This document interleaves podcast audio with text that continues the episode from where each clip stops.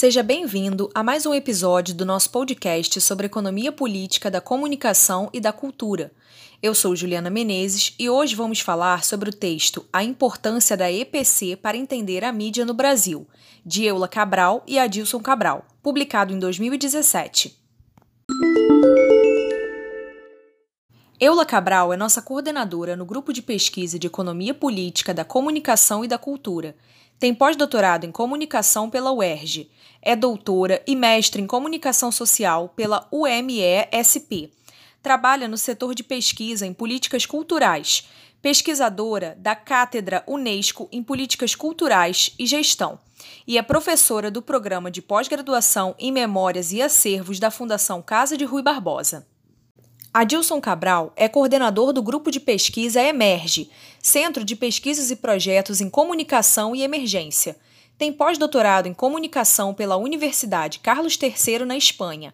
É doutor e mestre em comunicação social pela Universidade Metodista de São Paulo.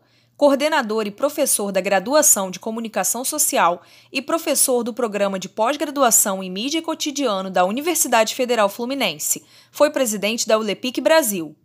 O artigo científico fala sobre a importância da compreensão da mídia brasileira na atualidade. Ressalta-se que é importante que se entenda a economia política de comunicação, os jogos por trás dos atores sociais, a atuação da sociedade civil e a comunicação como um direito humano de interesse público. Para Dilson e Eula Cabral, a mídia no Brasil é configurada de uma forma diferente em comparação com o restante da América Latina, estando de um lado os empresários que visam o lucro e do outro o governo político que não toma medidas para evitar que aconteça a concentração midiática, para não se indispor com este empresariado. E sem espaço para opinar, a sociedade, principal beneficiada em termos de democratização da mídia, já que assim teria acesso a uma programação mais ampla.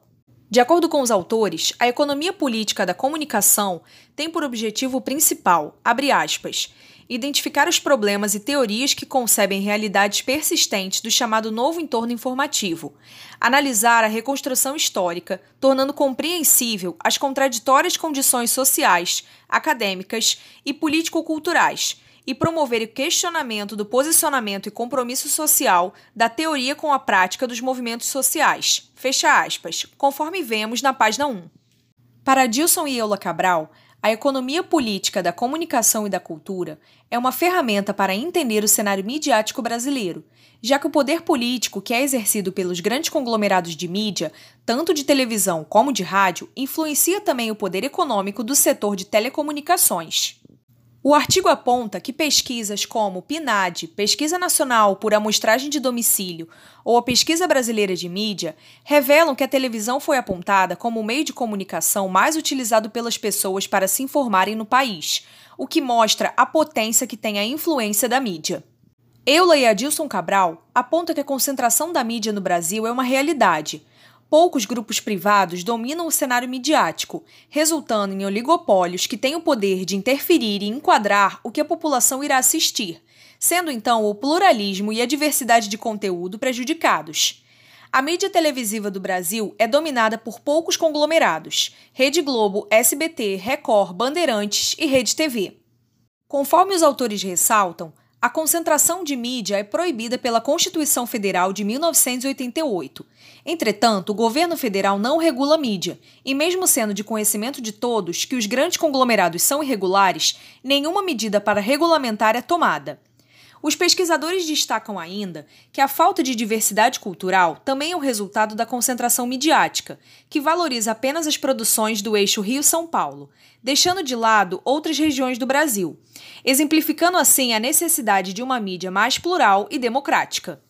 Há de se saber que desde a década de 70 existem movimentos em prol da democratização da comunicação, sobretudo práticas de mídia comunitária, como por exemplo CNRL, Coletivo Nacional de Rádios Livres, a BVP, Associação Brasileira de Vídeo Popular, Abraço, Associação Brasileira de Radiodifusão Comunitária, ABCCom, Associação Brasileira dos Canais Comunitários, dentre outras. Mas apesar disso, ainda existe uma lacuna para que a democratização seja de fato realizada.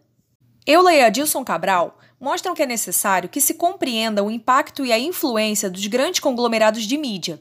A concentração midiática dá a esses grupos um poder sobre a sociedade, e isso acontece também no ramo das telecomunicações, onde o domínio no Brasil é dividido entre Vivo, Oi, TIM, Nextel, Sky e América Móvel BR, grupo formado por Claro, Embratel e NET. As relações de poder que se estabelecem entre os grandes conglomerados de mídia se estendem além dos próprios interesses políticos e econômicos, também aos interesses de seus parceiros e anunciantes. Os autores explicam no texto que a comunicação é um direito humano, e sendo assim, o sistema de comunicação do país deveria dar visibilidade para todos os grupos sociais, ou seja, mulheres, negros, idosos, crianças e públicos que não são representados como sujeitos em produções. Na página 8, Eula e Adilson Cabral destacam que, abre aspas, a economia política da comunicação não tem outro papel como de paradigma focado na produção de análises críticas estruturais, que não o de se contrapor firmemente à lógica de mercado, expondo evidências das contradições do sistema capitalista e a própria recomposição da participação dos setores sociais nos diversos processos de produção comunicacional, compreendendo a atual dinâmica de circulação de mercadorias e recomposição dos mercados na assim chamada sociedade da informação. Fecha aspas. A economia política da comunicação atua de modo a trazer ao debate o real papel da comunicação, mostrando que as grandes empresas de mídia do Brasil hoje visam majoritariamente o lucro, não dando espaço para diversidade. São monopólios e oligopólios com o objetivo financeiro como destaque. É observado que, ao ter a percepção da importância da comunicação para que possam haver transformações sociais, é possível que se contribua para o resgate do direito à comunicação de todos, para todos e por todos, para que se pense então no direito à comunicação, que está relacionado com as políticas públicas e marcos regulatórios para que esse direito possa de fato ser estendido a todos.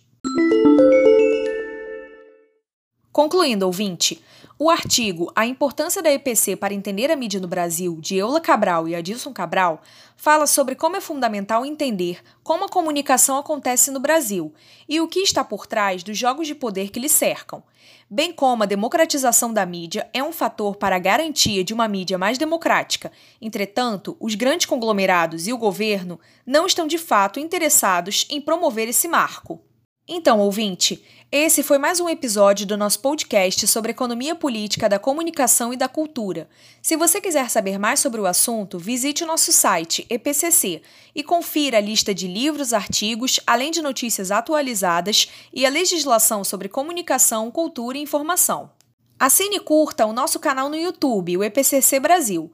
Lá você encontra palestras fundamentais com pesquisadores e ativistas da área que vão lhe ajudar a entender melhor o cenário midiático e a democratização da comunicação, da cultura e da informação. Curta também a nossa página no Facebook, EPCC, Economia Política da Comunicação e da Cultura, e o nosso Instagram, o epcc.brasil.